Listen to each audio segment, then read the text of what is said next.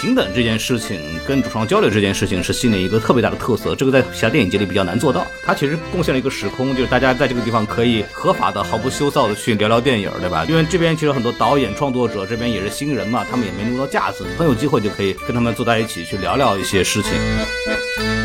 在那个城市，起码那几天的时间里边，你目之所及全都是和你一样热爱电影的人，而且遇到任何一个朋友，不管是什么身份，大家聊天聊的都是电影，都是感兴趣的话题，而且哪怕是陌生人，也可以很快的融合在一起。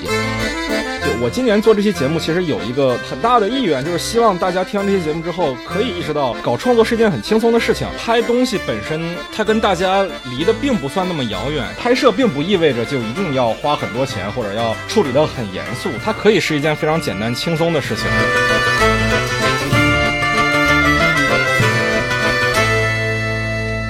大家好，欢迎收听散场通道，我是麦高芬。在今年的七月二十三号到七月三十一号，在西宁举办了第十七届的 First 青年电影展，我本人也是受邀作为媒体参加了这次电影节。今天呢，就跟我的两位主播朋友一块儿来聊聊这次的西宁的 First 青年影展，也是两位电影相关的做影视评论的主播朋友啊。一位是什么电台的孔老师，Hello，大家好，我是不配合电影相关的什么电台的孔老师啊。开玩笑，开玩笑。另外一位是之前叫硬核电台，现在改名叫硬核说的阿甘老师。Hello，Hello，Hello，你你就直接叫硬核说就行了，还提硬核电台，不怕我们被国家给封了呀？看，没事，我们还叫什么电台呢，没事儿。对，其实知道两位也去西宁的时候，我是蛮意外的啊，因为我之前有关注你们的电台，有听一些节目，我感觉你们其实更多关注的是一些类型片、院线片。First 青年影展嘛，它其实更多关注的是国内的可能不会上院线的独立影片啊。没错，我还蛮意外能在西宁碰到两位的。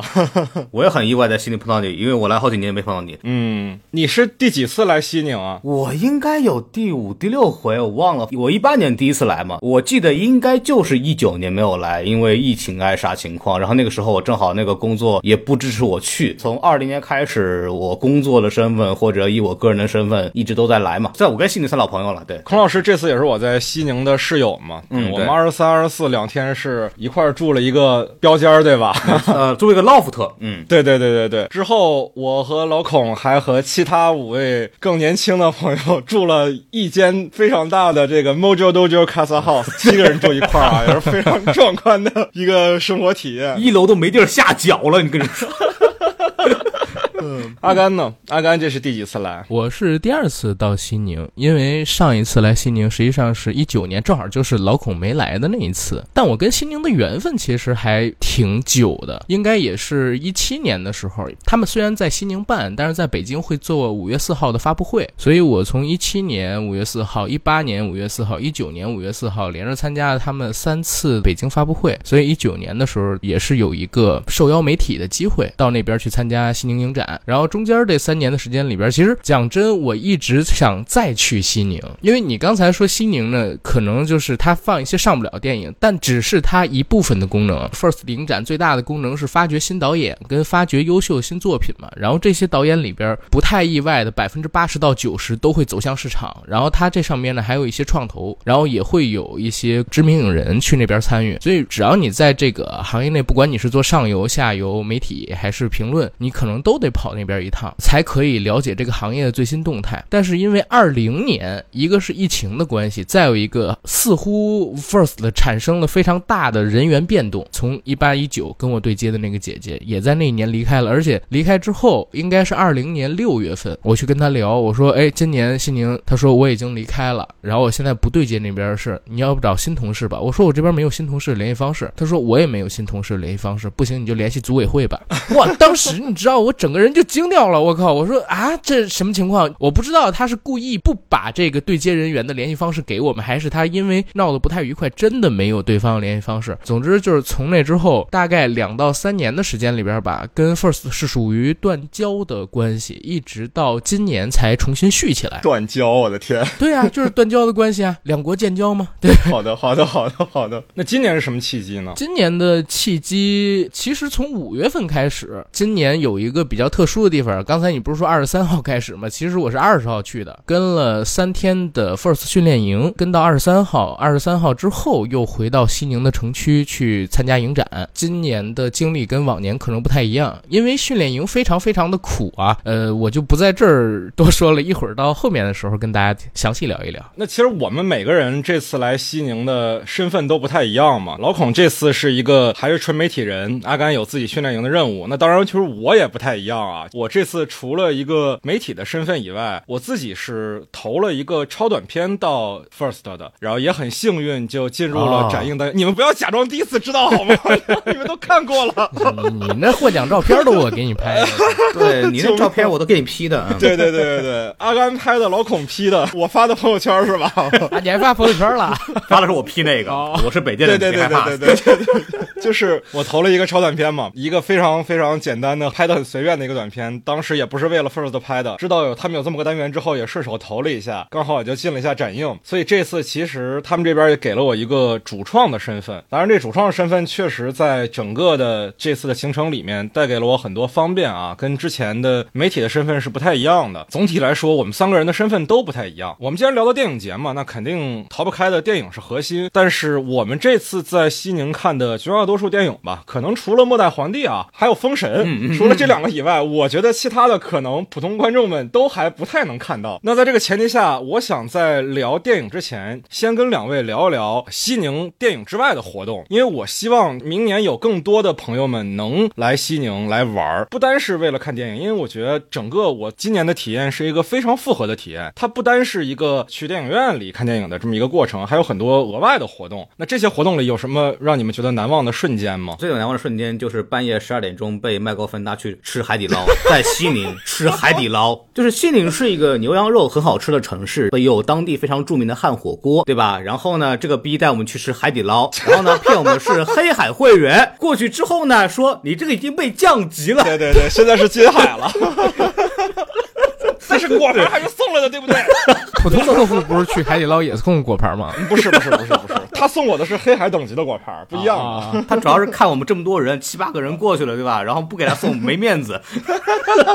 对，这个开玩笑啊。其实我觉得最开心的地方呢，还是他其实贡献了一个时空，就是大家在这个地方可以合法的、毫不羞臊的去聊聊电影，对吧？你在平常的这个环境里边工作呀，就很少有机会去就聊一些电影相关的什么的。我觉得这个西宁是一个很好的机会，给大家一个把所有的繁杂的事物都扔掉，对吧？当然你该加班还得加班啊。就是除了这个之外呢，就是你还可以去聊聊一些这个跟电影相关的事情啊。不管说有什么样的不同的意见也好，就大家一块儿就是喝点小酒啊，然后吃点海底捞啊什么的，就聊过去了，对吧？这是一个非常非常呃愉快的过程。我觉得这个对于很多的我们的听众来说，其实是可以去体验的一个感受吧。就不一定说你在这看多少电影，或者或你看电影有多么深，或者你是不是一个什么拍了超短片，无所谓的。就是来这边大家都是平等的，就去聊聊关于电影的事情。我觉得这个是一个西宁给我最大的印象，因为这边其实很多导演创作者这边也是新人嘛，他们也没那么多架子，你很有机会就可以跟他们坐在一起去聊聊一些事情。我觉得平等这件事情跟主创交流这件事情是西宁一个特别大的特色，这个在其他电影节里比较难做到。对，我觉得这个是就是我最近其实有看到一个论调啊，就是说 First 上能看到的电影在其他电影节上看不到，之前可能觉得是优势，但也有可能是因为他们的片子不够好，进不到其他电影节上。但我觉得其实不是这样，First 这边的影片，我个人觉得独立电影嘛，他们的气质本身是很不一样的。你可能说他们的制作本身没有像走到北影节、上影节那样的电影那么完善，但是我是觉得他们在观念上、在创作的方法上都是非常先锋的，而且这些创作者真的就是在你面前，他们会在映后跟你交流，他们也会在晚上，不管说是嘎张娃，还是在酒会上，还是在海底捞，你都有可能碰到。对，还有某些导演可能会在酒会上等着被你喷，对吧？是吧，阿甘？对对。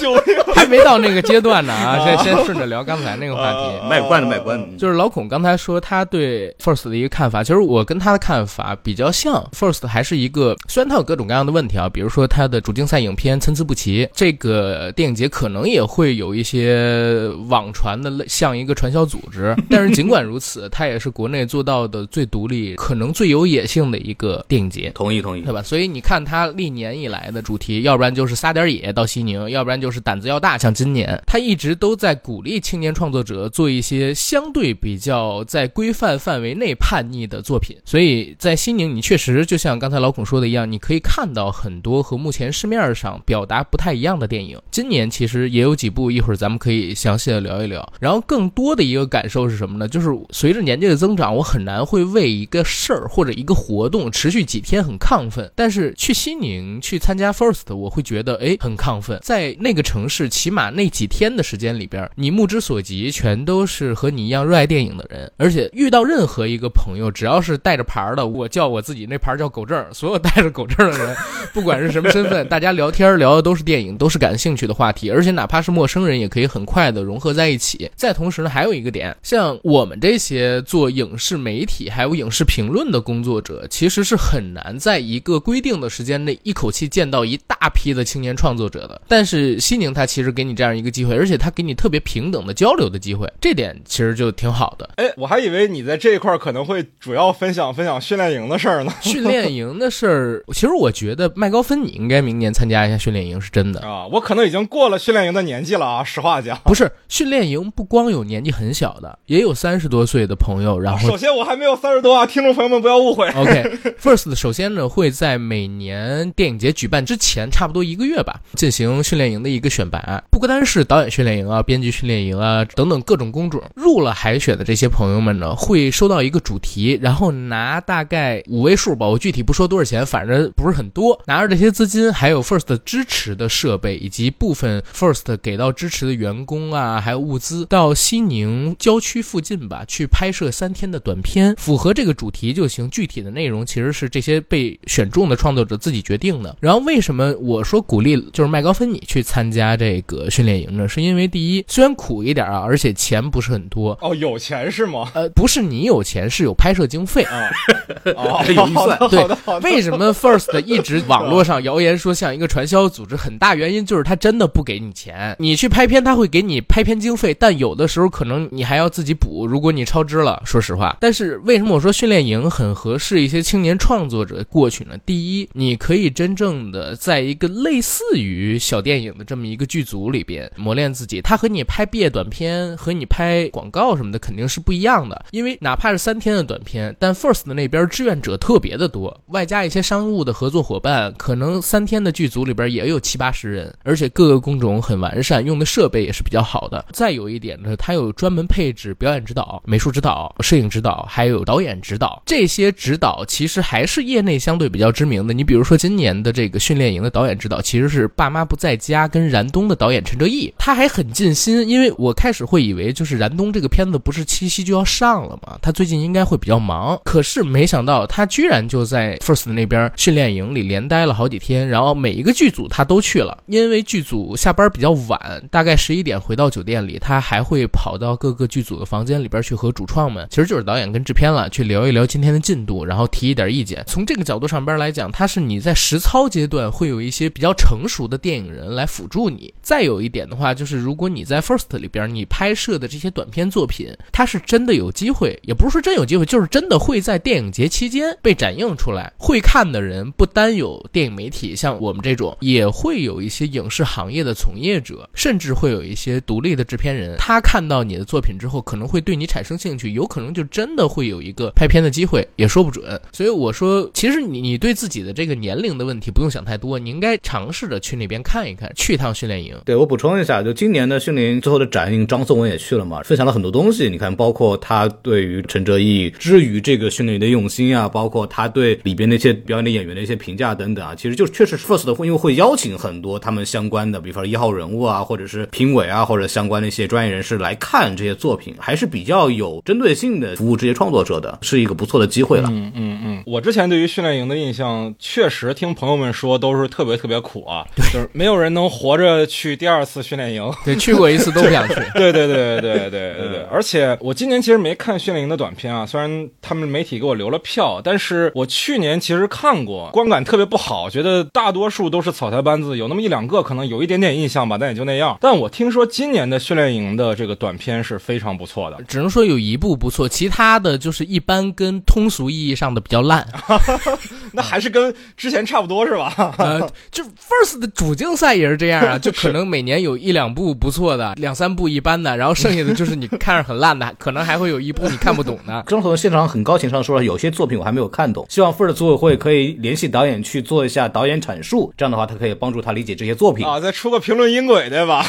说烂是说没看懂是怎么回事，其实也不是很清楚。但是我一直对 First 的片子比较包容，First 的片子给我一直的感受是有一两部会很烂，就是是公认的烂，就真的就不知道怎么进来的。对，然后大部分片子呢，它是有某些点是能够打到你的，或者它采取的一些方式是现在我们主流的这种院线电影是不会采用的。你来 First 不就看这些东西嘛？所以说你会有这种包容。然后有少数一两部片子，确实是你会很知道它是在大众意义层面上也会有一些涟漪的。嗯，就我们刚才其实有提到说，可能有些片子我们觉得会通俗意义的烂，或者说是看不懂。可能一部分听众朋友听到这儿会觉得说，那去 First 看，如果很多片子都是这样的话，还有什么必要去呢？但其实我个人觉得不是这样啊。尤其是如果你是一个对创作感兴趣或者想要参与到创作中的青年的话，我觉得你不去看别人犯过什么样的错误，你是很难去反省自己的。First 上很多片子其实是能帮你排很多你自己在创作中容易犯的问题的雷的。就是我今年其实也看到一些我觉得不太好的片子，但是两个方面讲吧，一个方面是我觉得千导演犯错误是应该的，是正常的，他们做的好的应该值得鼓励，但是他们做的差大的也无可厚非，必须要踩的坑嘛。但另外一方面是看到他们犯的错误，其实我自己从我的角度上来讲，我会开始反省说，那我怎么在创作之中规避这些问题？因为这些问题它可能都是我不得不去面临的一些情况，在之后的创作当中嘛。对我，我觉得就是因为 First 其实给就面向公众的场次，尽量去安排映后，让这个创作者有机会跟观众进行直面的交流嘛。我觉得这个对于创作来讲，其实是一个非常好的，就是直面自己作品的这么一个机会，就是可以看看他的作品放到公众上之后，这也不是完全公众，是面对一些影迷之后会有什么样的反馈。我觉得这也是他们非常需要的一个地方。而且我刚刚也讲了，First 其实相比于其他的电影节，它的这种平等性是更明显的，所以说它往往能得到一些更及时、更激烈或者是更真实的反馈。我觉得这是一个对导演非常好的一个环境。没错，就是 First，哪怕它有各种各样的问题，它对新人创作者其实是国内最友好的了。你想想，海南电影节出的都是什么新闻？海南电影节，你你创投你拿钱，人家钱不给。然后你说上海国际电影节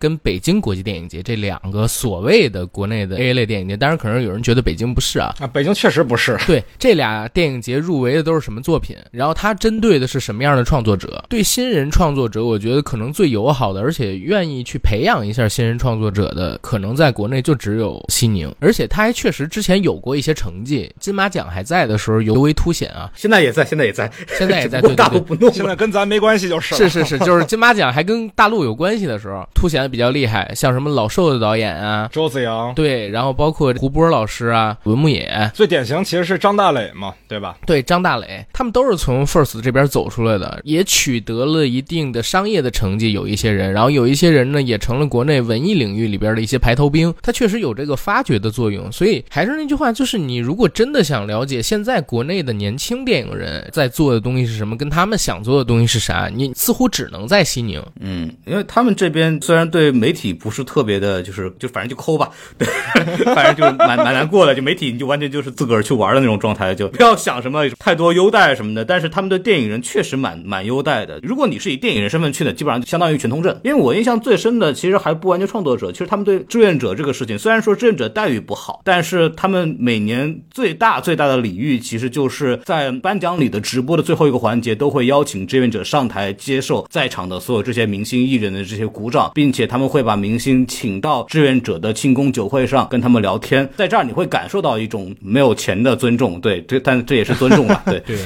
对对对，刚才我们提到，比如说青年电影人创作者这件事情，可能大家听众朋友们，如果你不是学创作的，会觉得离自己比较远。但是我想跟你们说，不是这样的，并不是说拍上电影的人才叫创作者。我跟大家举一个例子啊，就是我今年来不是有一个主创证吗？我投了这个超短片，但我这个超短片其实跟我的专业背景都没有什么关系。它是这样的，之前是我的一个初中同学，他说想考北大的电影专业的研究生，但他完全没有过影视制作的经验，他就问我能不能跟他一块儿拍个短片来带他一下，把这个流程走明白。我说行啊，那咱一块儿玩儿呗。那我们就在尽可能不花钱的情况下，拿微单去拍了一个这样的短片。当时也没想着投 first 什么的，就是想帮他考研，帮他明白说剧组的各个部门是什么样的。写了一个非常非常简单的本子，一天也就拍完了，找了自己的朋友演的。后来我知道有超短片这个单元之后，我就想说这是不是也符合标准，可以去投一下，然后就投了，然后就进了。其实 First 今年也给我这位初中的同学发了证，但是因为他现在在上班，他就没法去西宁，就所以他就没去。但是这个证是有的，我回去会把他自己的这个主创的证件和我们入围的证书都送给他，也不是说送给他吧，因为毕竟是我们一块得的嘛。所以我是觉得创作者这件事情，它并不是一个离各位听众很遥遥远的事儿。你像我的这位初中同学，他自己的专业背景跟他现在在做的工作跟创作毫无关系，但他也可以参与到创作，他在西宁也可以获得创作者的待遇。再比如说，今年其实，在超短片上拿下最大奖的年度超短片的这个作品叫《父亲的独白》嘛，他的导演本身其实最早也是西宁的志愿者，就是并不是说你有多少的专业背景或者你已经拍了一个长片，你才会被当做主创在西宁对待。就创作的门槛是很低很低的。就我今年做这期节目，其实有一个很大的意愿，就是希望大家听完这期节目之后，可以意识到搞创作是一件很轻松的事情。超短片这个单元，它的核心的要求就是五分钟以内，以及不要用专业的设备嘛，最好是鼓励你用手机创作，当然能用 vivo 最好啊，因为 vivo 是他们的甲方。但如果是用别的手机或者说是单反、微单这样的设备，也是完全 OK 的。你用这样的设备去拍了一个短片，只要做的足够好玩、足够有趣，在五分钟以内投给他们，他们接受了你入围，就会邀请你到西宁，然后你就会获得一个主创的身份，可以跟你看到所有的长片、短片的主竞赛的主创，甚至是评委，你比如说杜可风啊之类的人，都能在一个场合里去沟通、去交流。我觉得这对于大家都是一个非常非常难得的机会。就拍超短片真的是一件非常简单的事情。我讲真，因为今年麦高芬他在这个超短片单元，所以是我第一次正经的去看 First 的超短片。我一直觉得麦高芬不应该进展映单元，应该进一进这个评选单元。主竞赛对吧？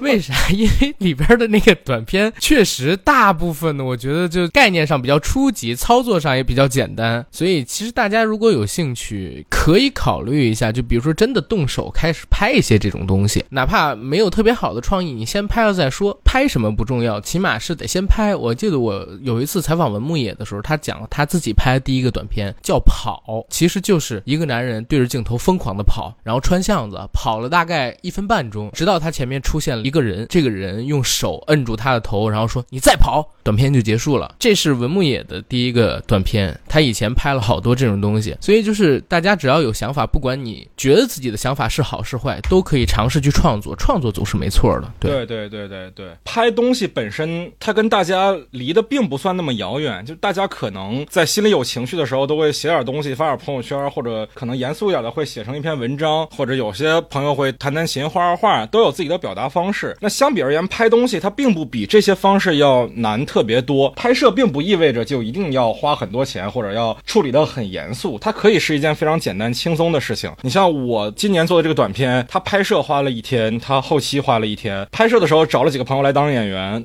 在后期的时候完全就是我跟我的初中同学两个人，连剪辑带调色带做声音，就完完全全就可以搞定。它是一个真的很轻松的过程。我们甚至用的还是微单这样的设备，如果你们用手机的话，这会更轻松。对，这个让我想起来，有一年上影节的时候，姜文是主席嘛，就线上有人问，就是对那个年轻导演有有什么想说的，然后姜文就是说，有手机吗？拿起来拍就好了。对，就这么简单。他说，对，因为现在这个这种形式其实是一个很好的开始创作的机会，因为我觉得超短片这个设计确实是一个很天才的策划。我觉得这是一个，第一是降低这个所谓拍摄门槛，它从概念上、感觉上给你一个新的定义，让你觉得拍一部电影其实没有那么费劲儿。第二是它某种意义上五分钟也是一个我们大家现在看短视频的一个时间，它其实也在以它的形式对短视频做一种某种意义上电影人的对抗。我觉得这也是一个非常有意思的想法。基本上我每年来 First 都会看那个超短片。我印象比较深的其实是有一年有一部电影叫《厄运锦鲤》。哇，你已经用电影来形容超短片了。我我是觉得可以嘛。有一年这个有两部片子非常破天荒的跟大家说，现在开始请大家打开手机拍一下屏幕上的二维码，并且戴上耳机来看电影。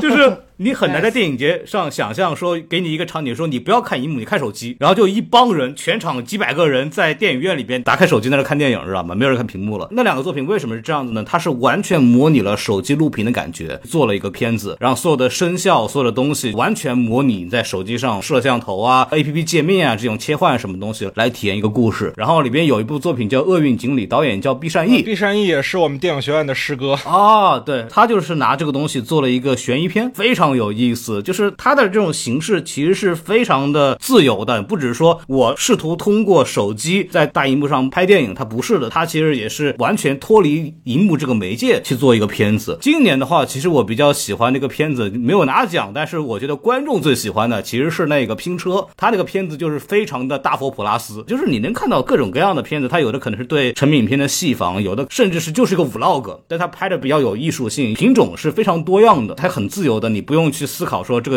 大荧幕上会怎么怎么样。所以说，呃，有灵感的话，有意愿的话，就直接去拍就好了，就没有关系，我觉得特别好。对对对对对，今年我的片子它进的是展映单元嘛，它进的不是竞赛。也当然，一开始我是很不满的，我觉得我这片子虽然不是为了 First 拍的，但是做的很好玩啊，为什么没有进竞赛？但是确实看完竞赛拿奖那些片子的时候，我确实是服的啊，就所有拿奖的片子拍的都比我好。但是即使是我进了展映单元嘛，他也给了我两次上大荧幕的机会，一次是在露天放映嘛，就是你们两个都看了那场，非常非常冷啊，非常感谢大家都能在寒风中看完我们的片子。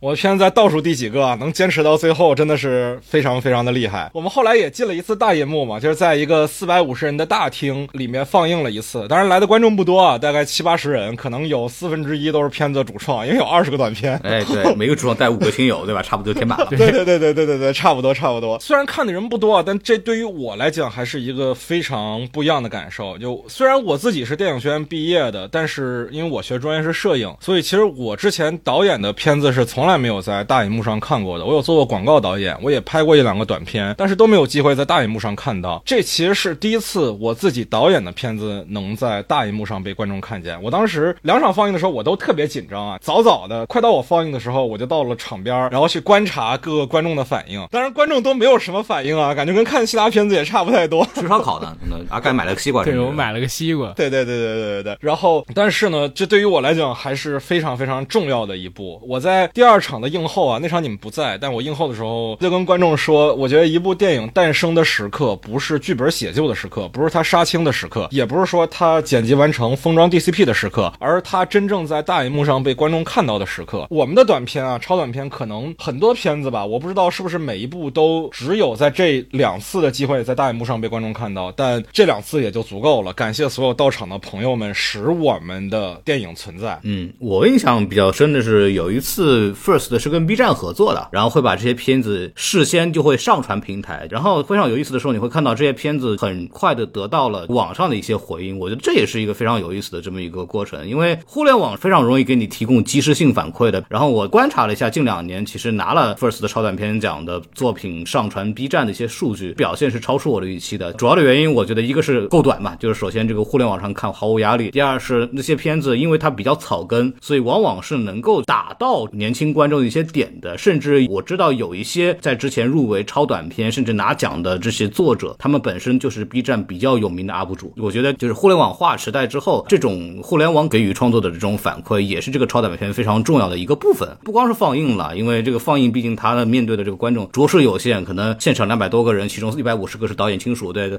呃，但是你这个片子如果在这个机会有一次很好的互联网曝光的话，也会给你的创作一个很好的反馈。是的，是的，是的。我们刚才提到的所有的超短片啊，都会或者说都已经在网上能找到观看的渠道了，可能是在 First 官网上，也有可能是在跟 First 合作的各个的视频网站上。大家想看的话，其实是都能找到的。我觉得，如果听我们说还不够的话，你们去看一看那些短片，一定能找到适合你的创作方式。我真的非常非常希望有听众听完我们这期节目，明年可以去参与到这个单元啊！就如果有听众们听完这期节目去做了超短片，并且入围了，或者说得到了展映的机会，明年记得在西宁请我们吃饭啊！想白蹭一顿，我对对对对对对对对对。我那天看完露天放映，还在跟旁边的播音说呢，说明天你们也拍一个出来上吧，我觉得应该你们也可以的。对对对对对对对啊！那接下来可以讲讲这个，我觉得也是非常非常有趣的一件事啊，就是刚才我们有提到的七人同居生活，Mojo Dojo Casa House，这个得你俩主要分享，我只在那儿待到五点就走了。五点凌晨五点啊，朋友们，凌晨五点，阿甘的凌晨五点钟啊，非常真实的反映了我们在那的日常状况。对对对，这帮人是真不睡觉啊！我估计没有错的话，可能我是那个房子里边唯一一个拿了五险一金有正经工作的人，并且我是唯一一个年假过来看电影的人，并且我是年假并且带着工作来看电影的人，所以我的睡眠很重。重要，但是这帮人没有给我睡眠。你是唯一一个有班上的人。对，但是我很开心，就是我一点不后悔，因为当时是这样的，我为什么会参与到这个这个 Mojo Dojo 什么 Kata House 里头呢？主要是因为这个这个某平台邀请我的时候啊，我说您都邀请我了是吧？咱争取努力弄个几九是吧？然后那个说不行，就还是那个得自费过来。但孔老师以你的这个薪资来讲的话，应该不是很大压力啊。不是，咱说实话，那个 First 来一趟你没有五千下不来。五千你说少了，你花个万八千，我觉得是正常的，要自费的话。不，但但没有没有没，你嫌你想多了，我没有那么有钱。嗨，所以说我就寻求一些节省成本的方式，因为过往我都是一个人租一个民宿，大概就这么八九天过来了。今年我就说怎么着跟别人蹭蹭吧，然后正好我们的朋友嘛，就博言他们正好一帮人也要去，因为他们里面有很多的人之前跟我都很熟。是真影之间的 UP 主对吧？对对对，之前有上过我们节目《风骚律师》的嘉宾的博言，还有他的组员们，他们很多组员其实也参加过我去年的西宁的那个麦序的录制，大家有兴趣的话可以去听一听，就都还是那帮朋友啊。他们是一个很专业的这种做视频论文的 UP 主了。就说回来，他说：“哎，我们正好租了一个民宿，你要不要过来？”我说：“几个人？”说：“可能加上你七个人。”我说：“什么？” 考虑一下，考虑一下，我好久没有跟别人这么住过了。然后跟麦高芬两个人商量一下，我们两个头两天一块住的，我们两个人分也得一个人两三百了。我和我们说，现在跟一块住吧，一块住吧，因为跟他们一块住四个晚上才三百多。然后我就就过来了。就我在这住的时候，我一边还要自己录这个什么电台节目嘛，然后跟我们那个其他主播还聊。他们跟他录这个热烈的时候，我说要约时间。他不说，哎，那个周六晚上行不行？我说我现在跟七个人一块住，我不一定能抽出时间来，我怕打扰他们，对吧？然后他们说，您这是去开营趴去了吗？是我们打扰你，是我们打扰你。我能感觉到孔老师很痛苦，就有时候咱们在下边玩游戏，孔老师他在上边呢，他是又要忙，然后有的时候他可能想休息，但是下边实在太吵了，但是没办法，他可能还得爬下来，然后站这边跟咱们一块聊会儿，solo 一会儿。对对，那次这个你们在一块玩游戏的时候，我就是干到凌晨四点加入我们。对，算了，就是打不过就加入吧，然后就过来跟你们一块玩就得了，就也很开心，很开心啊。对，嗯嗯，这 很神奇啊！就我先跟大家说一下我们这个七人混住的情况，就它是一个复式的 loft 的民宿，上面有一个大通铺，下面有一个小房间，还有一个客厅。我们上面那个大通铺呢，就睡了，本来计划是睡五个男生啊，但是看了一下那个情况，我觉得睡五个人有点紧张，于是上面就睡了四个人。我呢，作为怎么说身身长最长的人呢，我就只能睡下面的沙发。楼下两个小房间呢，就留给两个女生，这就是我们七个人的一个分布。但是说实在的啊，大家在各自床位上的时间其实是非常少的，大部分时间大家都还在 客厅嬉戏打闹，太可怕了。我记得最后一天啊，当时有我的一个朋友嘛，王希德导演，我们记忆那期节目的嘉宾，他也这回也在西宁嘛，他也有个超短片是入围了的。他后来也跟我们玩到一块儿了嘛，我就邀请他也来我们的这个 Mojo Dojo Casa House 加入我们，就是吃海底捞那天嘛，对吧？那天回来的时候，那老孔嘛，确实是很累啊，因为你确实是卷，我都不太能理解你怎么能在西宁期间还出那么多期节目。我出一期芭比都快累死累活了，你不仅能出封神，你出芭比，然后你还把热烈给录了，我的天哪，太卷了这也。我录的比老孔还多，我录了四期，但是你没跟我们住一块儿啊，我没跟你们住一块儿，但我夜生活比你们还多好吗？我靠，就是不是我俩卷，是你太不卷，太躺。我我认真说啊，我的听众朋友们都知道，就我今年这个更新频率已经是史上最高了。上个月我更新了五期节目，这在我们电台的历史上之前也只有过一次，那还得追溯到二零二一年了。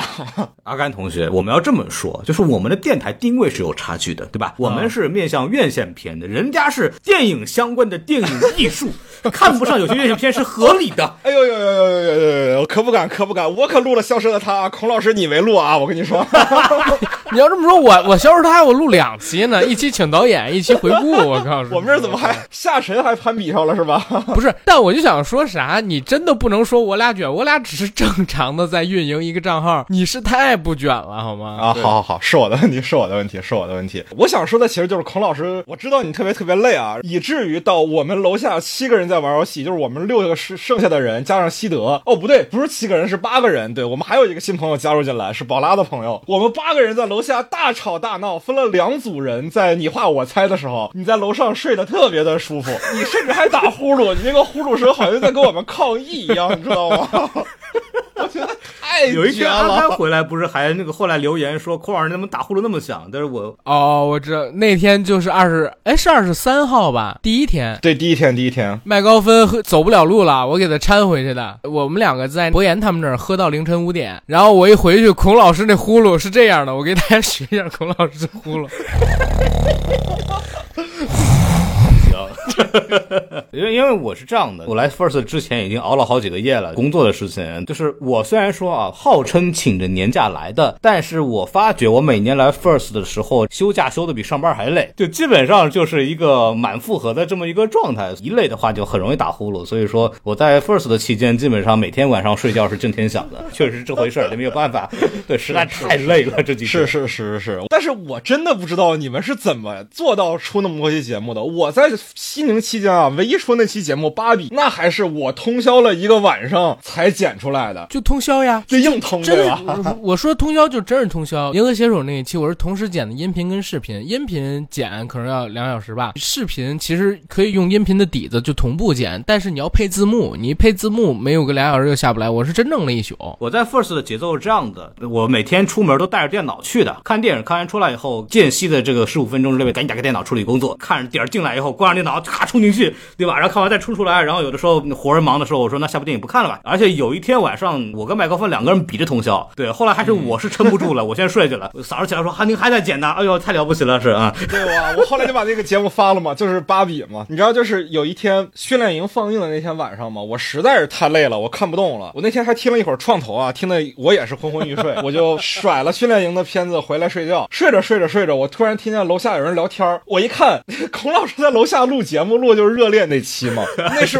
我第一次以第三人称视角看到别人录线上的节目。你知道这三年来，经常有我女朋友看我录线上的节目吗？在她的眼里看来，我都跟发疯没有什么区别。就是沉默一会儿，突然一阵爆笑，然后突然一阵拍桌接案而起，在她眼里看来，我都跟疯了一样。就我当时就很好奇，说我到底是什么样？然后我就开始观察孔老师的那个状态啊。其实我觉得也没有什么嘛，这不就是跟我预期差不多嘛，对不对？对但我跟你讲，你们那边还好，还比较安静。我住的那地儿离郭庄广场特别近，每天晚上他要不然就有放映，要不然就有乐队。我记得我录热烈的那一天是声音玩具在下边在表演声音玩具那天，那不就是我放映那天吗？啊，对对对，那就再往前一天就是 回春丹。好像是，反正那天人特别多，因为我搭档他要上班，他工作时间很固定，所以那天我俩约好了八点录，我就推掉了晚上所有的应酬。我们俩刚开始录，下边就咣咣咣咣，然后就开始电吉他就起来了。然后我说：“哎呦我操，咱们俩再等等。”等了差不多二十分钟，到八点半了。八点半之后，其实他表演就好像要结束，要露天放映，可那天不知道为啥他没结束，你知道吗？按照常理，我怎么记得好像八点半还是八点四十五他就得开始放片儿了，他不应该唱那么久呀，对吧？但是是是这个乐队有即兴加场吗，还是怎样？不是不是不是，这是官方这边的问题啊！这个我也要来讲一讲，就是今年 First 这最佳影片《但愿人长久》，其实我是没有看完的，因为它后面两场的放映都跟我自己的超短片展映时间是有一个小时的重合的，所以《但愿长久》的片长是三个小时嘛。二十七号那天放映的时候，我是先看了两个小时《但愿长久》，然后赶紧赶回来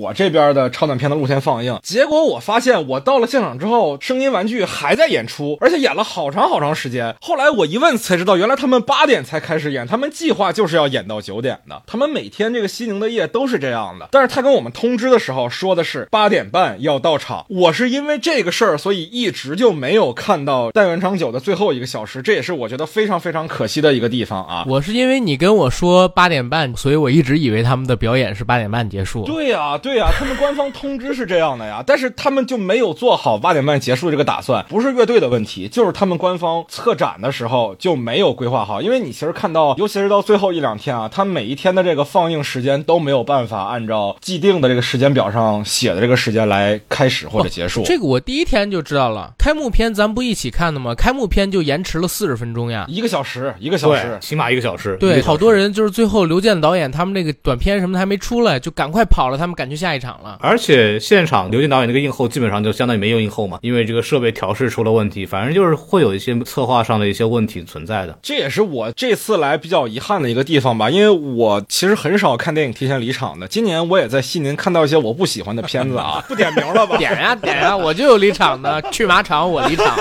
我是一般不点的，因为我觉得还是那句话，青年导演拍的有问题是很正常的事情。不是你你说男新导演是青年，你太糟践“青年”这个词儿了吧？也你不能这样，不能这样，人家现在四十五岁，以下都是青年。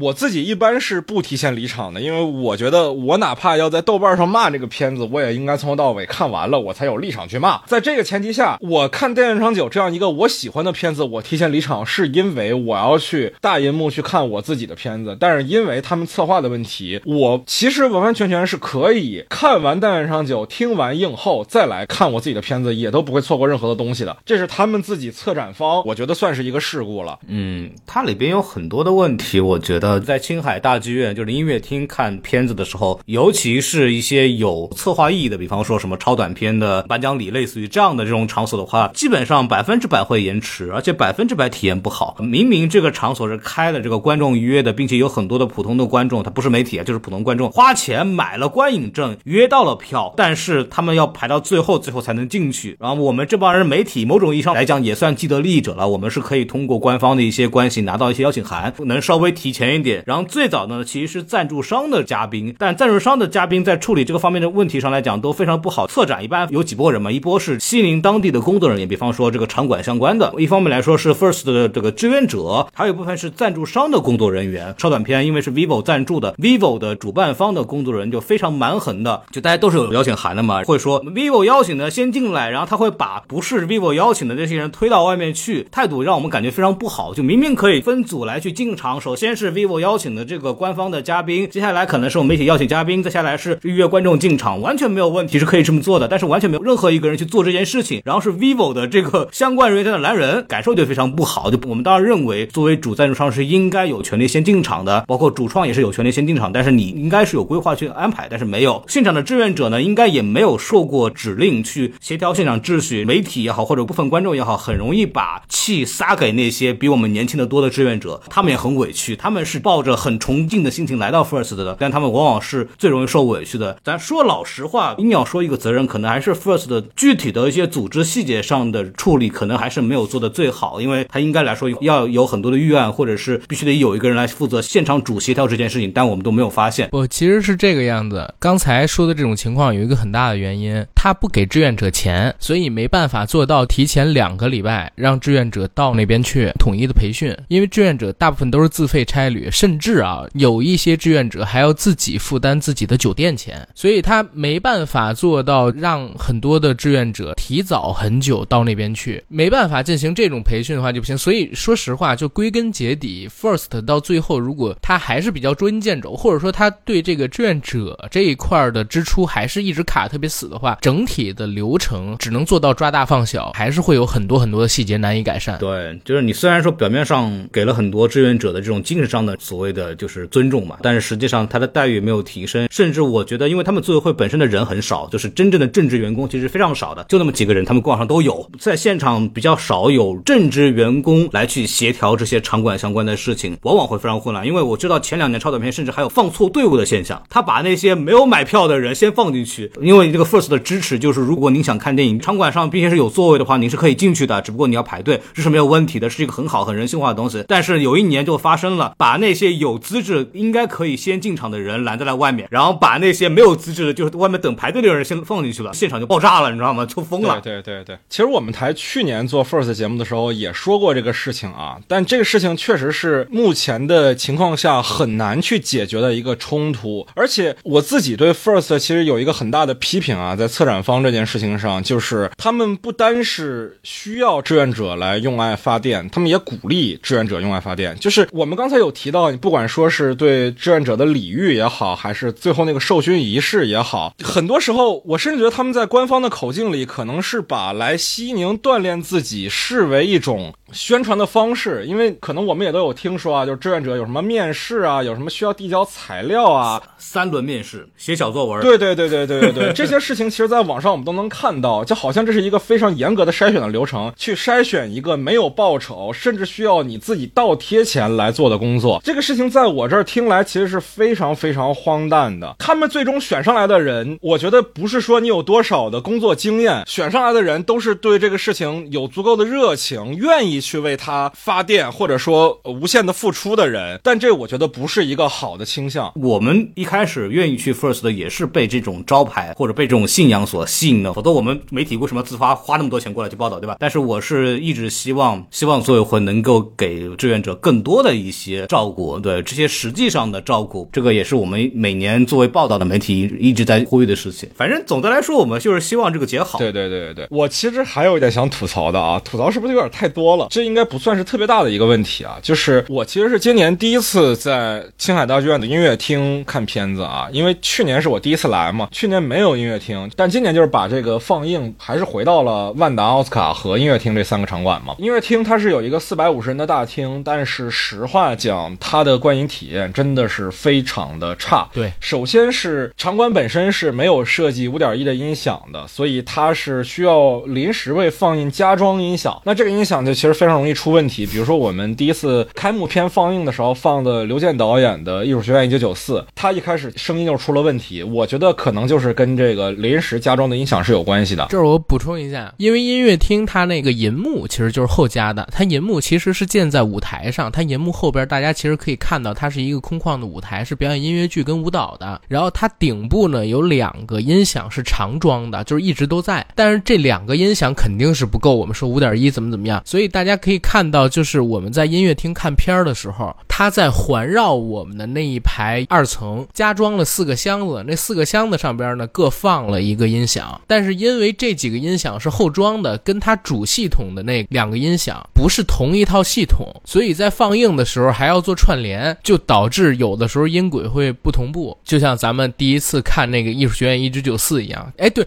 这儿想问你们俩，你们俩当时第一感觉是这是导演的一种表达手法，还是设备出问题了？我承认我天真了，我以为是艺术处理，我也以为艺术处理，就是我最开始啊，男主角跟他的舍友一边画画一边聊自己这作品能不能得奖，聊艺术，那几分钟声音都是没问题的，人声也在，环境音也在。然后突然到了台阶上，男主抽着烟，然后旁边的舍友问他你干嘛？你在思考什么？男主跟他说科本死了，然后要聊自己成为一个什么样的艺术家，想做什么样的艺术。但是从他说科本死了开始，人声就没了，可是环境音还在。再同时呢，有字幕配着男主动的嘴，男主好像在说话。我最开始看到这个反应的时候，我说：“哎，我操，这是不是设备坏了？”但你要知道，这是在西宁，这是在 First，、就是他会有一些导演做一些艺术表达。我说不行不行，我我先不能问，我我一定要先看一看，万一是艺术表达，我如果问是不是设备坏了，就丢人了。然后呢，我看了几分钟，旁边路过一只猫，那猫喵一声，嗯猫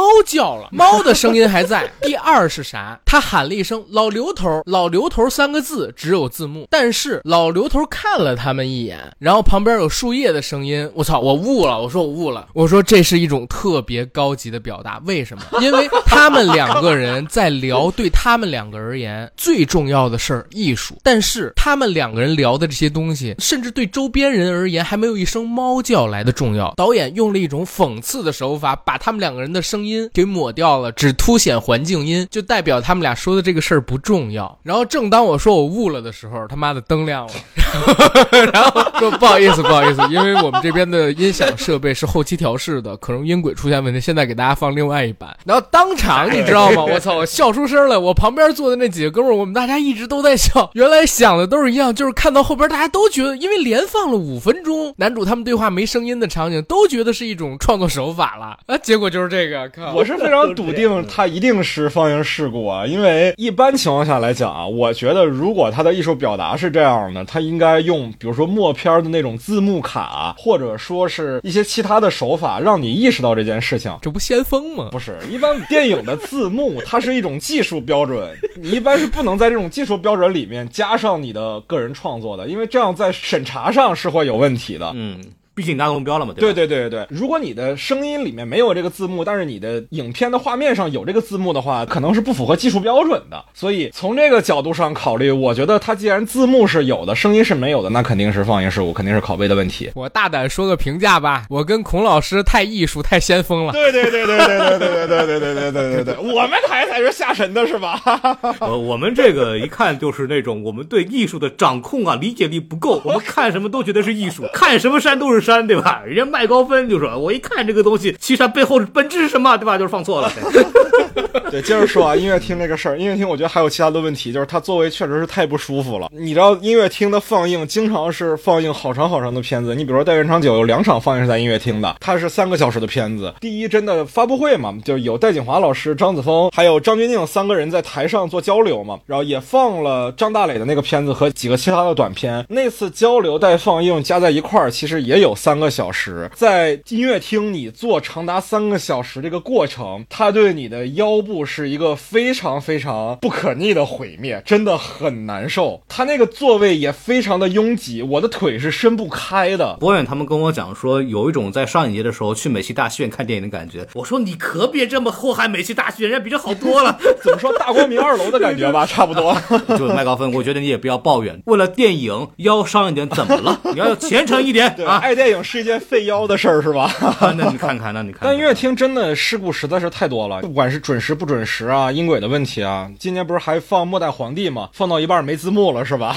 哦，这个我还真没看，都都这样。末末代皇帝，我得说一嘴，我没有约，因为我那个媒体证没法约，但是我看我那商业伙伴的证是可以进的，然后去现场排队。结果据传说啊，说那天千玺去了，所以就导致末代皇帝那场门口全都是人。我第一次遇到我在西宁持证，然后排队跟我说现场满了，我没法看，灰溜溜走回酒店的。第一次遇到这种情况。对，一般西宁的票基本上有这儿想排，很多店都能排进去。对对对对对，反正我自己是觉得音乐厅的观影体验是非常差的。自从我在那儿看完开幕片之后，我之后的每一次预约能不约音乐厅就尽量不约音乐厅，除非是我实在安排不过来了，这个电影我只有在音乐厅的时间能看，那我才还去音乐厅看这个片子。这儿呢，其实可以给之后去西宁的影迷朋友一个建议，因为刚才我们说过，放映的时候经常会有放映事故，所以如果你想看片，不管你是以什么样的证件去，还是买通票去，你要选择的就是尽量同一个场次连着的电影，不要说，比如说你四点十五这场电影结束，你在奥斯卡，然后四点半你要在万达看另外一场电影，哪怕中间隔半小时，也尽量不要这么操作，除非这个片子只能在这儿看，而你又特别想看，否则它这个电影放映的过程当中，要不然是放的晚，要不然就是放完了之后延时，要不然就是放映事故，它会导致你白约。你一旦白约了一个片子，后边你可能还要再约一次吧，就会打乱你之后所有的计划，还不如一开始就排好，尽量就在一个影城或者说在一个厅连续看，不要动。对对对对对，虽然他们的电影院个个都挨得很近啊，其实都是步行十五分钟可达的。这相比于北影节跟上影节，我觉得是非常非常方便的啊。但是呢，确实今年这个情况，我觉得比去年要严重很多，就是映后和一些其他的不可控因素导致的放映的时间加长，这可能也是需要考虑的一个因素吧。但怎么说呢？这我觉得也是吸引的一个有趣的地方，因为往往这些事儿除了放映事故啊，这个确实是我觉得不该发生的。但其他的，你觉得映后什么的，我是觉得是非常非常有价值的。今年我有一个跟去年不一样的地方，就今年我其实特别爱在映后提问，基本上我每场映后都有在提问。有一场甚至夸张是这样的，就有一场我看了场短片放映嘛，是短片三好像放映完了之后，我很想问其中一个主创问题，我就先举手了。问完这个问题之后，现场没有人问第二个问题，于是我就又举了一次手，我就又问了另外一个短片的主创一个问题，因为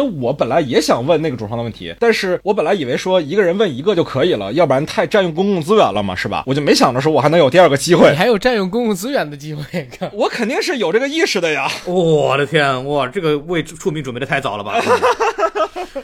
然后问完第二个问题之后，还是没有人问，策展人直接就在台上问我了，说这位观众有没有想问另外两个主创的问题的？因为一共是四个短片嘛，你知道吧？我当时的心态就已经不是说我有什么问题想问了，我当时就想帮主持人，也就是策展人把这个事儿给圆回来，要不然另外两组主创站在台上好尴尬。于是我就连问了四个问题，每个短片我问了一个，然后放映完了之后，策展人过来握着我的手说谢谢我，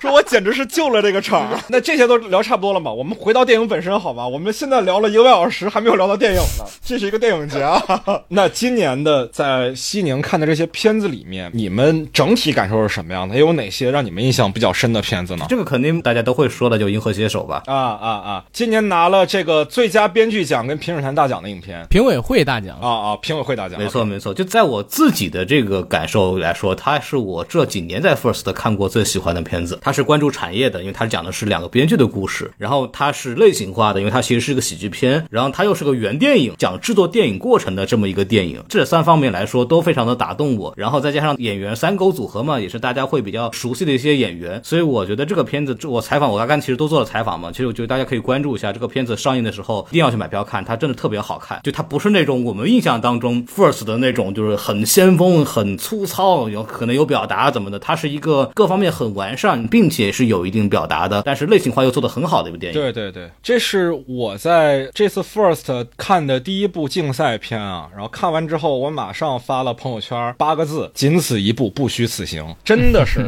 来值了，看这一个片儿来值了，而且并不仅仅是因为这个片子本身好啊，仅仅这个片子本身好，我觉得是不够的，因为这片子之后肯定会上院线啊，它非常非常的类型化，肯定是好看的那种，就是所有的我们台的听众，我相信你看完这个片子都会觉得它是一个好看的电影。我这样描描述一下吧，当时麦高芬坐我旁边，当出现电影里边第一个梗吧，一个地铁站的时候，麦高芬在我旁边脱口而出：“这他妈不我家吗？”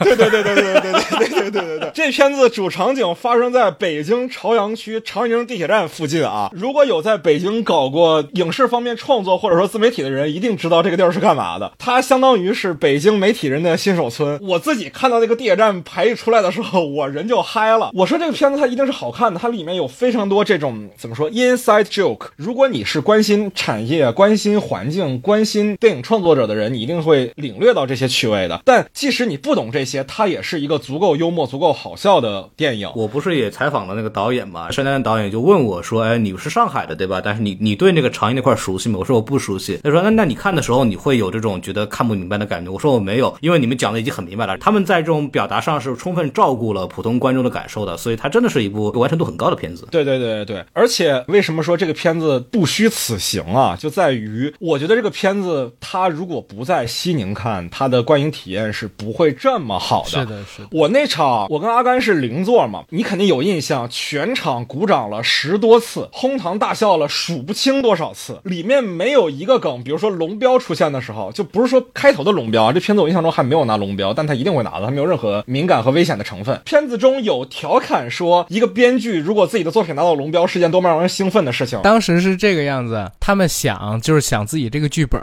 想结尾的时候，不知道该怎么结尾才比较正能量。突然有人告诉他一结尾，我操，你这个结尾太牛了，这不就过审了吗？然后他眼睛里边出现了嘣嘣嘣嘣嘣嘣电审龙标。对 对对对对，这个点出现的时候，全场鼓掌，全场哄堂大笑。我相信，如果这个片子进了院线，大家看到这儿也会感到幽默。但是只有在西宁，在所有人都是影迷，甚至很多人都是从业者、都是创作者的时候，这个点才会被无限的放大到。这个观影氛围真的是太好、太好、太好了！哇，我上一次有这样的跟看演唱会一样的观影体验的片子时候，可能还是《复联四》的首映吧，也许 啊，我是看《灌篮高手》啊，对我《灌篮高手》没有看首映，所以可能也体会不到。我觉得这刚刚你说的这个观影感受很遗憾，我没有体验到，因为我看的媒体场嘛，因为我没有资格进到那个大厅里面去啊。但是我们那场媒体场跟其他媒体场不同的是，申丹导演和李阔导演和他们的那个制片人是直接来到了媒体场的映后的。然后现场我们这帮媒体虽然只有大概小几十号人在一块儿，也非常热烈，也非常开心。这个片子确实跟别的电影的体验很不一样，有点像什么呢？有点像我们几年前《宇宙探索编辑部》在平遥首映的时候那个感觉，就是你看了一个星期的大闷片了，艺术片儿，看完之后突然大清早给你看这个，整个人醒了，你知道吗？啊，是是我去是，是，这也行，非常舒服。对对对对对对对，很多人我看到在自己的朋友圈看完这个片子的时候，都会讨论说这个片子跟《宇宙探索编辑部》的相似性啊。这两个片子当然在审美趣味上有很大的不同，但是我是觉得在类型化的程度上，尤其是在市场的潜力上，我甚至觉得《银河携手》的市场潜力可能是要比编辑部大，但这也可能是我的幸存者偏差。你不用可能啊，是是肯定的。但是我又很担心，因为它里边的很多影迷梗和产业梗，我怕普通观众看不懂。是这个样子，我我给你唠点实嗑。这个项目我可能更熟一点，因为我跟李阔他们其实之前就认识。其实，在第一场媒体场放映之前，First 就已经开始帮他们去找一些发行公司了。当在媒体场放完，然后咱们那场放的时候，我身边已经有朋友想帮他们去做发行了。电影还没完，然后就有微信给我发过，他从别人那知道的，知道我认识他们。再说一个，我录完跟他们那期节目之后，现在有几批人，有国内最大的就是民营的搞发行的，还有购票的一个平台，通过我想认识他们。然后呢，还有一个刚刚暑期卖了三十多亿电影的公司，也想认识他们。就明说了就得了，你 无效打码。对，然后还有一些就是非常跟梦想死磕的热烈那种公司，也也想认识他们。都想抢发行，真的，甚至有的人都不是抢发行，就是想跟这两个导演还有编剧他们认识一下，看以后有没有合作。因为山丹丹和李阔说他们还有很多项目可以做。没错，因为这个片儿它毕竟有一定的观影门槛，是民营梗比较多，它不可能像当年的那个《夏洛特烦恼》一样一下卖十几个亿。但是运作好也不一定啊，但是呢，它也绝对不是《宇宙探索编辑部》那样几千万体量的片子，最差最差，大家的预期是两个亿靠上的，然后它成本又非常低，差不多差不多。所以现在现在就是只要你能搞到这个片子的发行，然后跟李阔导演、山丹丹导演他们聊一个，我自己觉得啊，聊一个还相对比较合理的发行价格，是肯定能赚钱。所以现在抢他们的公司特别的多。所以讲真，就是电影还是一个挺玩梦的东西。你也知道，他们其实日子过得不是特别的好，之前，然后突然之间就变得众星捧月。然后西宁倒是给我挺大的突破印象的，因为我之前从来没想过能在那上边看《银河携手》这样的片儿，突然之间来这一个挺炸我的。对对对对对，这也是我两年来在西宁看过的最类型化的影片啊。确实是，像去年，比方说，我个人相对比较喜欢的《可树生长》，就是它也是一个很完整表达、有类型化倾向，并且拍的比较赏心悦目的片子。但是跟《银河携手》就不是一个层面的东西，《银河携手》真的是一个各种类型上做的都很大众的片子了。我觉得确实是一个非常有意思的这么一个现象。就是这个片子，我相信大家之后肯定会很快能在电影院看到啊。跟我们所有的听众说，买票去看就好了，绝对绝对绝对是值得你的时间的。我也会再去看，至少是一遍吧。到时候我们台也会争取去邀请李阔和山丹导演来我们节目里做一期节目来交流，真的非常非常多值得讨论的地方。那我们聊完《银河携手》啊，这个片子一通海吹是吧？我们再来聊聊其他的片子。阿甘今年印象比较深的还有什么片子呢？今年其实有三部电影，我相对还是觉得不错的。首先最喜欢的肯定是《银河携手》，但是我一直不认为他是能拿到这个最终奖的种子选手，我觉得应该是《漫漫长日》。哎，其实我也是这么觉得的。没错，然后我的喜欢程度依次是《银河携手》《漫漫长日》，然后之后还有一部没那么太喜欢的，叫《但愿人长久》啊，就是今年拿大奖的片子。对我自己的感觉是《但愿人长久》，但是片子其实可以不用这么久，它是有一些地方可以再稍微精简一些的。这儿说一嘴啊，因为《但愿人长久》还有《漫漫长日》，其实也有期待上院线的，咱们也尽量少剧透。嗯嗯嗯嗯嗯，我们肯定不会聊剧情的啊，这是我们台一贯以来的风格。大家能看到的片子才聊剧情。哎，对，就讲了一个女性的生存困境吧。就是今年的 First，其实我印象当中有百分之三十一的女导演，好像有这么一个数据，跟往年比，其实也是女性的视角或者女性创作者是呃越来越多的。但是这个片子的导演是个男导演啊，叫晴天。对，反正就很吊诡，就是很多的这个媒体朋友看完之后说这是男导演吗？就非常的神奇。但他对女性的这个处境的把握是比较准确的。给你们讲一个好笑的笑话啊，我不是去参加那个创作者晚宴了吗？对，我是创作者啊。好，行行，知道了。当天其实是有给主竞赛的入围者颁发证书的。然后晴天盛泰领奖的时候，他的证书上写的甚至是晴天女士啊，对，写错了，连 First 这边都不相信这是一个男导演能拍出来的作品，因为他这个片子其实也入围了 First 这边的第一帧单元嘛。第一帧本身就是一个针对于女性主义表达的创作的单独开辟的单元，对吧？而且我觉得这是一个很神奇的事情啊，就是我首先没有看完这个影片，我没有办法去评价很多内容，但是前面的两个小时我是非常喜欢的。但是所有我看完这个片子的女性观众，没有一个人觉得她的女性主义表达是存在问题的，这个真的很难想象。因为一个男导演去拍女性主义电影的时候，经常面临的一个困境就是女观众说不是这样的，你这个理解是错的。但这个片子女性观众啊，起码是我的朋朋友里面，大家都没有这个问题，这太难了，我觉得。就其实我一开始是没有准备看这个片子的，因为我今年没有打算把所有主竞赛都看完，当时还在剪芭比的节目啊，很累的。我当时看到这个片子三个小时的时候，其实心里是一怵，但是我的一个女性朋友，其实就是真影那边的小杨嘛，她看完这个片子之后跟我说，这个片子特别特别的好，女性主义表达非常完整，她看哭了无数次。哦，我就特别特别想看这个片子了，而且我当时对这个片子一个预期，其实是我觉得它拍三个小时是没有院线诉求的，它又是疫情期间拍的，我本来以为它是一个很低成本的，可能就是把作者表达给完整实现了就可以的片子。但是我进到电影院一看，发现它的工业制作是非常非常好的，它的画面很细腻，然后它的表演都非常的成体系，这是一个很好看的电影，它不是那种就比如说我们想象中的洪尚秀的片子那种的，它对观众非常非常的友好。后来我也有跟策展人聊过，他们说这个片子确实是有发行计划的，如果有上院线的话，可能会减到两个小时或者两个半小时的一个体量，就是一个更适合市场的体量。我实话说啊，我是中间有一段睡过去的，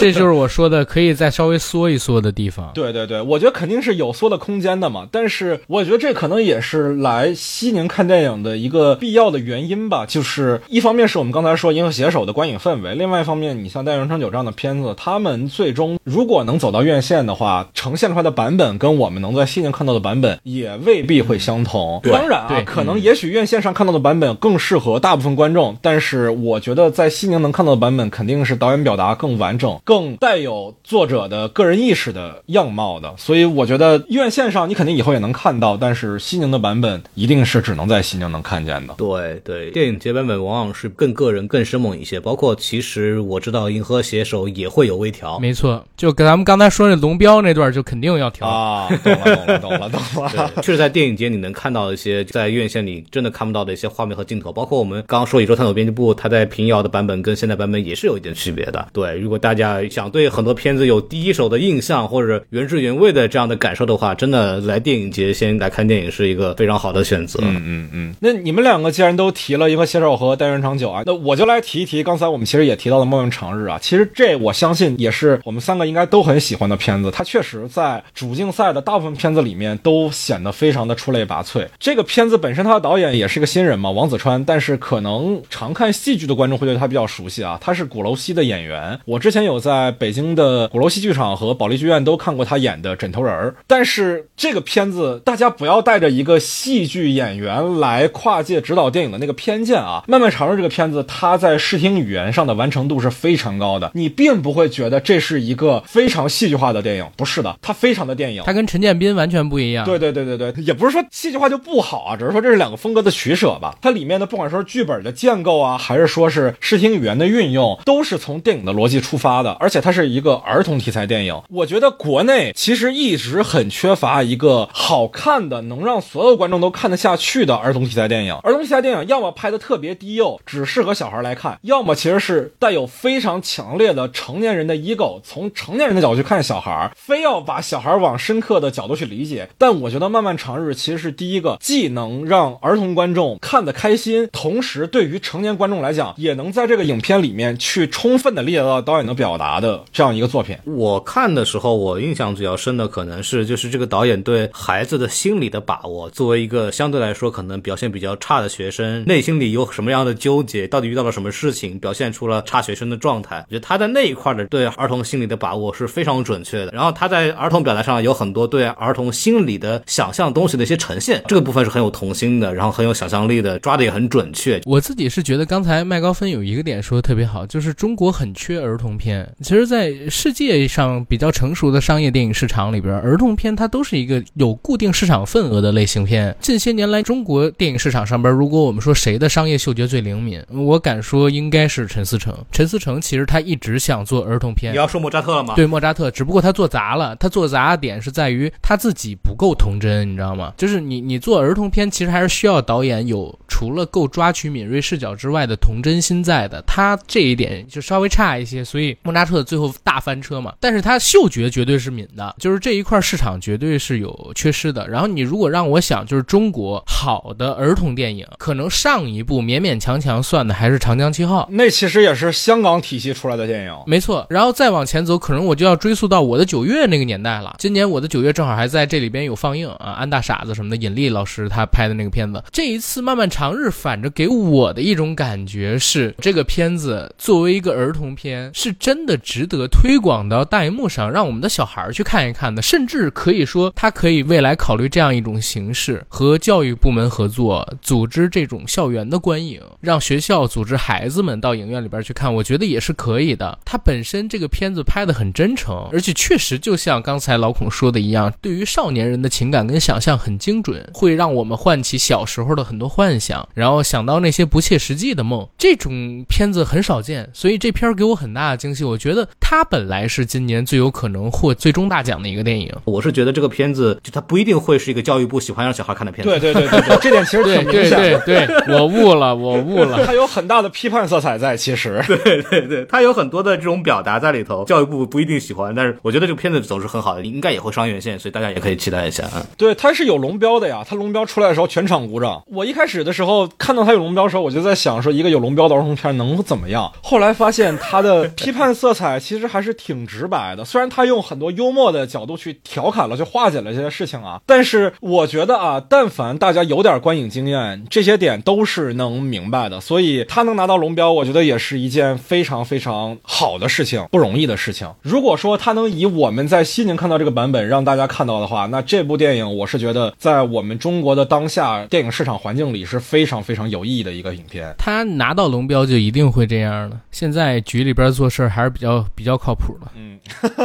那你意思是之前不靠谱是吗？之前真不靠谱。我我我讲真，在副总跟毛局上来之前，康哥什么这那的，就我就觉得就不行，真不行。咱有一说一，就是去年确实很不好，非常不好下半年。但是今年就给几乎我反正认识的所有人都看到希望。这个不说了，但我我再说一个片子，我这次很喜欢的《这个女人》啊，这其实不是主竞赛的嘛，它是第一帧里面的，今年在第一帧拿下大奖的影片《这个女人》。对，简单来说，它是讲了一个女性的生存状态，并且是一种看着很真很真的伪纪录片的方式做的。然后她讲的那个，呃她虽然是已经有小孩，并且有丈夫，但是她还有一种向往自由的内心的状态，并且跟多位男性保持一些真实的爱情关系等等。就她这个片子，当然不是以一个纯批判的角度来去看，它其实重点是在表述，确实会有很多人处于一种比这样的情感状态，就是他似乎已经有一个家庭责任，但他确实内心里会有一些情感的迸发，或者有一些情感需求，这个可能是原来家庭给他不了的这些东西。我觉得这个角度非常有意思。哎，我再给你们说一个趣事，这个片子我看的是媒体场嘛，看完之后有女性的媒体记者在厅里边喊说，这片儿那个男生看的受不受得了啊？然后当时我和胶片两个人正在往外走，说我们现在没没问题，没问题啊，可挺好看的，就有这么一个对话。我觉得这个片子视角真的很有意思。就这片子其实就是讲的是一个女性反复出轨的过程嘛。她在这个出轨的过程里面，在寻找爱，在寻找信任，也在寻找自己到底应该怎么样自处。但是家庭观其实是当代的女性主义议题里面一个非常非常大的话题啊。因为很多的女性主义观点其实是认为当代的家庭模式是对女性的一种剥削，因为女性要承担更多家庭责任，因为孩子是女性生的，孩子也会更依赖母亲。因为这个片子里面这个角色也是一个母亲嘛，对吧？我们也能看到她的孩子其实是更依赖她的。在这种前提下，其实如何去在传统的家庭关系里找到自己是什么，很多时候是当代的一个女性主义议题里面核心探讨的问题。在这个影片里面，我觉得他做的也是这个探讨啊，就是他讲的这些出轨的内容，其实完全是没有带道德色彩去批判的，他只是展现了一种现状，展现了一种想法，一种观点。我自己也不觉得这话说的可能有点危险啊，就是是不是说我支持出轨啊什么的？我不是这个意思，只是说在片子里面展现的人物的情境下，他做出这样的行为，他有这样的观点，他完完全全是可以理解的。他甚至我不认为是错的。我觉得导演也没有在任何这个过程里面表达出一丝一毫的批判，它是一种展现，一种陈述，甚至是一种宣言。而且他这个片子，你甚至很多观众看到最后，你未必都能意识到它是一个伪纪录片。它不像《宇宙探索编辑部》一样，在片子里面反复去敲打摄影机的主体性，让你意识到，哦，这个片子是个伪纪录片。它这个片子没有啊，这片子它就是照着纪录片的拍法。映后其实有观众问导演说，这片子里面有多少是真实的，有多少是虚构的？导演说百分之百是虚构的，一点真实的程度都没有。女主角本身的身份啊什么的，其实全都是虚构的。女主角本身，其实我们都知道嘛，她是一个影视工工业网的前编辑，对吧？在影片里面，他是作为一个房地产的公司的员工，但是这身份完完全全是虚构的。就包括里面的人物关系，我们知道里面他所有那些情人啊，都是其实是独立电影圈里面一些大家都知道的从业者，对吧？除了里面这个妈和孩子是他演员的真正的亲妈和亲儿子以外，其他的地方其实全都是瞎编的。因为我真的很喜欢去玩味真实跟虚假的边界的影片啊，不管说是宇宙探索编辑部也好，这部影片也好，好还有我非常喜欢的阿巴斯他拍过的，你像特写，你都很难讲是伪纪录片还是说半纪录片这种概念了。就我觉得这些概念、这些类型元素加在他们身上，其实都不是特别的有必要，因为片子本身想让你去相信，只要你相信了，它便是真实的。电影很多时候它是一种魔法嘛，你不要去纠结，我靠，这个帽子里到底能不能变出鸽子、变出兔子？你在那一刻信了，它就是真的，对吧？就像我们一直说的嘛，就是说历史是假的，小说是真的。对对对他的人物关系、他的人物情感、他的人物表达都是真实的，只不过这个事儿没这个事儿而已。对，所以我觉得这个片子真的是一个很大胆的，并且很有趣的一个表达。而且我不觉得它是一个就是很冒犯的东西。我不知道你们有没有看过一个日本电视剧叫《昼颜》。啊，我知道知道，也是讲出轨的嘛，对吧他？讲的就是女性出轨，因为我喜欢看日剧，所以这这类似的桥段我看的还挺多的。只不过就是它放在中国语境下，一般是反过来的故事。一般是去马场的故事是不吧？是，你说去马场也也特别好玩是啥？因为刚才在描述这个剧情的时候，其实你也可以把它描述成去马场的剧情，你自己想想对不对？然后再同时呢，刚才我为为什么有一地儿我笑喷了？导演说这个事情完全没有任何真实原型，但是去马场的男星面对面的告诉我，他电影里边所有人物都有真实原型，都不是编的。再同时，就是刚才我们又聊到《代言人长久》，他是一个男导演拍一个女性大家都不反感的故事，但是去马场就是一个男性导演拍的非常南宁的，然后对女性很物化剥削的一个电影，但同时他说自己是在为女性发声。对对对对。但是我想先跳出这个问题，我想先说一个什么点，就是听这期节目的很多朋友会发现，好像今年的 First 上边真的多了好多的女性创作者，然后也有很多女性视角的作品，包括我们其实还没有聊到的《绑架毛乎乎》，还有不知道你们有没有看短片？短片里边还有一个比较有争议的作品，叫做《陈文媛》。啊，我看看了，它其实是去年实验室出来的短片，我其实去年就看过，今年又看了一遍。没错，就是今年的这个女性创作者应该是历年以来最多的女性视角的作品，可能也是历年以来，反正我们看到的是比较多的一次。但我也讲真，这里边呢，大部分水平都很一般，大部分的内容都流于表面，为了喊口号而喊口号。这个可能是我自己看的片子少，或者说怎么样啊。但是在拍摄一个作品的时候，女性主义你尽量做到在表达它的同时，让它服务于电影创作本身，而不要说让电影创作服务于女性主义表达本身。一旦弄反这个东西，很有可能最后电影就变得不像电影了。这是我自己的一个感觉，一定要记得，你要做的还是一个电影，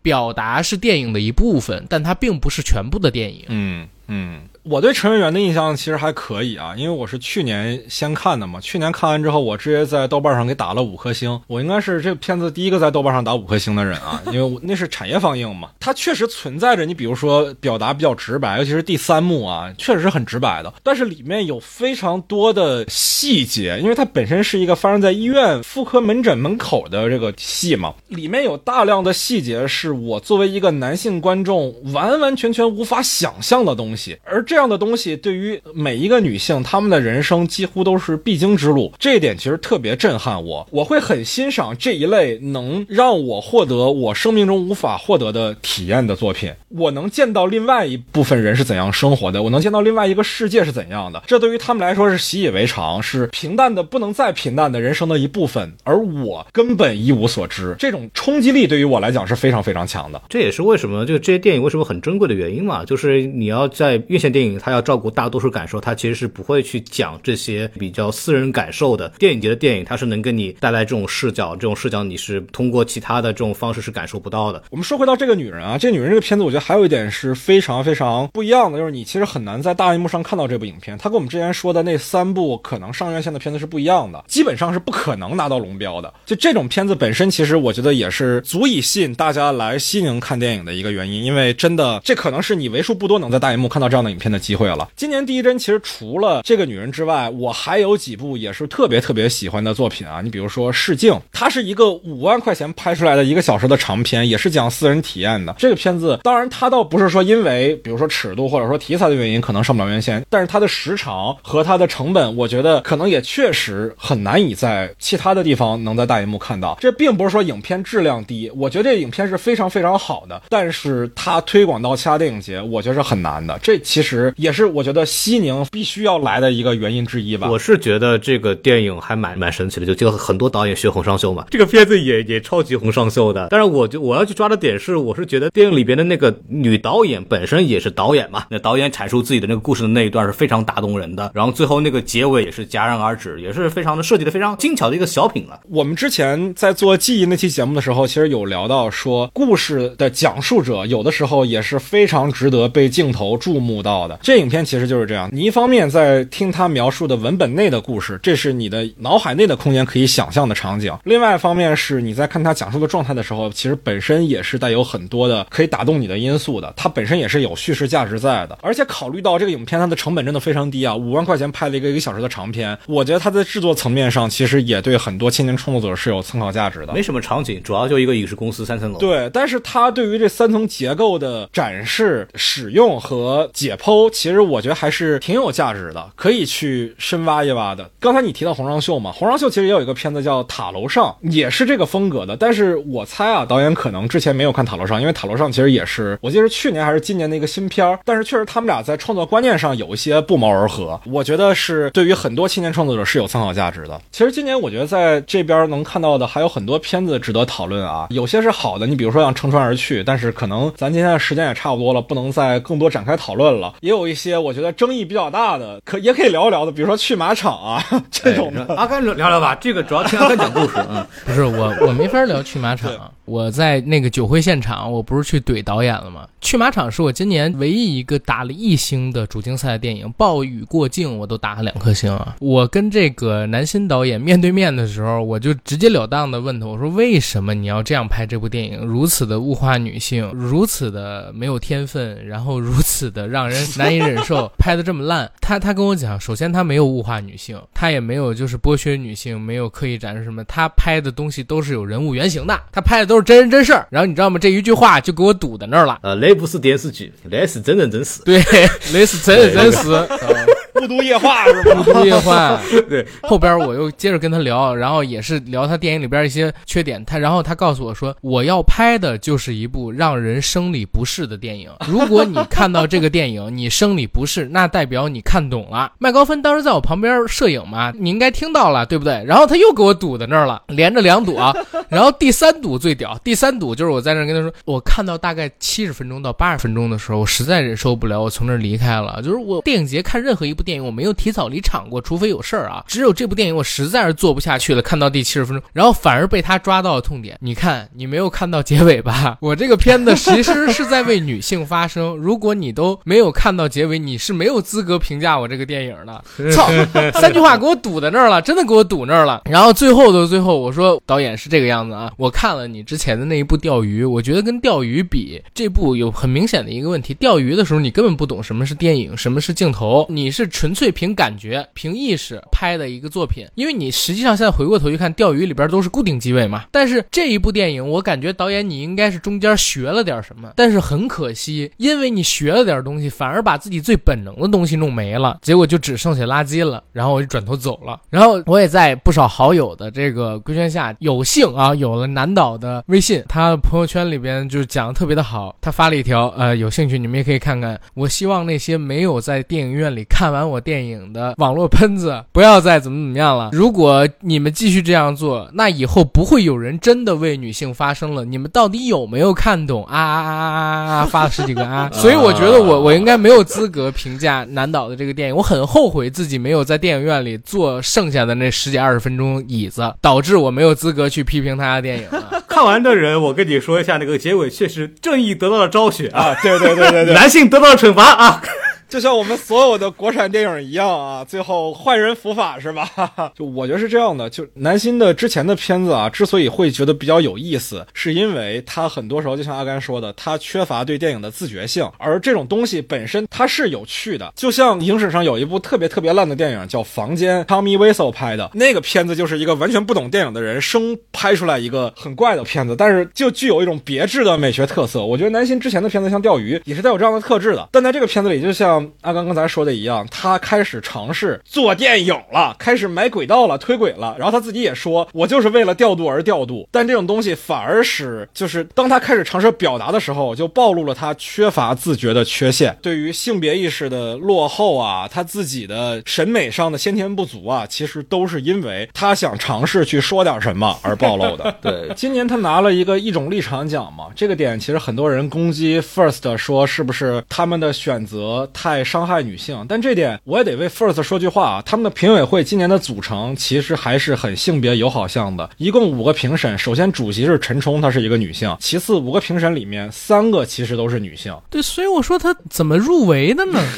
入围是 First 的选择没错，但是奖确实是这五个评委颁发下去的。我觉得这个片子也不要咱讨论太久啊，因为我们好片子也没有讨论很久，其实。但这个片子实在太有话题性了嘛，就是现场有很多我认识的朋友在群里面痛骂，反正就哎，是是是是是，就是因为其实这个女人的导演阿烂，她是去马场映后第一个提问的观众，而且也问的非常直接，就是说你你自己的性别观念是不是有问题？你这片子怎么能这样去刻画女性？以至于这个女人这个片子和去马场经常能在各种的 First 的影迷群里被拿来互相讨论。当然这是后话了啊，我觉得我们很多听众可能都没有看过这两个片子啊，目前没有渠道看，就是大家可能也不太好去理解说我们对这两个片子的看法为什么会有如此大的一个区别。我最后再分享一个好玩的事情吧，就是我今年其实达成了一个成就，就是在电影院里面阻止导演本人评射。哎呦我的天！啊，哪个导演啊？呃，哪个导演？咱私下说啊。First 每年其实都会有一些经典影片回顾嘛，今年也有很多第五代的影片在这边放。有一个第五代影片呢，他导演本人来了现场，非常神奇啊！就这影片它不是硬后谈，它是硬前谈。导演跟策展人两个人在台上唠嗑，唠了半个多小时。但是他们唠嗑的时候，其实我们是 get 不到的，因为我们还没有看那个影片。片那个影片它虽然是第五代的作品啊，但并不是那种所有人都看过的第五代作品。它豆瓣上其实才几百人看过，大家在那儿都没有看过这个影片的时候，听他们俩聊。不知道在聊什么，我们也不知道他说那个场景，他说那个角色都是谁，就我也不知道为什么会有硬前谈这个环节啊，可能就是拷贝出了问题，这个咱就不说了啊。等到放映开始的时候，我看到前排有一个人举起了手机拍照，我就直接喊了一句：“看电影不要拍照。”这我觉得是很正常的一个事儿嘛，尤其在西宁，大家都是影迷，肯定会对这种事情容忍度比较低。但是我后来意识到，那个光头是导演本人。导演说：“我自个儿拍自个儿也不存在侵权问题嘛。”那你是不存在侵权问题，但是你对后排观众观影是有影响的呀，对吧？我我是觉得就。这种观影礼仪可能也是在近几年或者近十几年才慢慢形成的一些东西，可能更早导演他也没有这个意识了。更早导演都没用过手机。对啊，对啊，你都没有手机，你怎么可能想到说电影院里要不要拍照这种事情呢？是吧？对对。所以某种意义上他可以理解，但是反正不提倡啊，就是大家能不拍就不拍吧。对你从情感上可以理解，他的影片可能时隔很多年重新上大银幕，对于他来讲是件比较激动的事情。但是行为上来讲，这肯定是不符合观影文明的。他之后也没有再拍啊，所以我觉得人家也。也是可以理解我的。每年 First 都有评社，而且有的时候可能是什么训练营的人、什么志愿者都有被发现的。反正哎，就不说了，这个事情，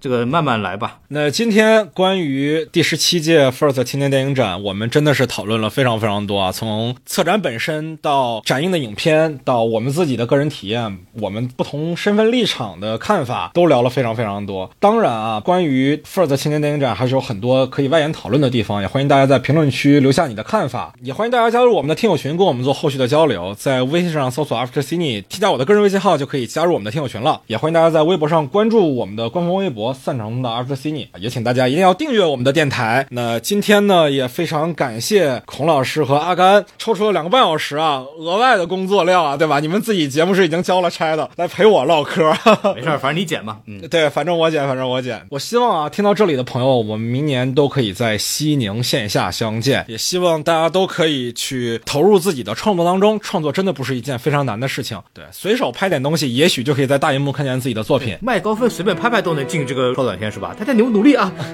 啊，对，朋友们，那我们就明年西宁再见吧。好，拜拜拜拜拜拜，西宁见，明年。唯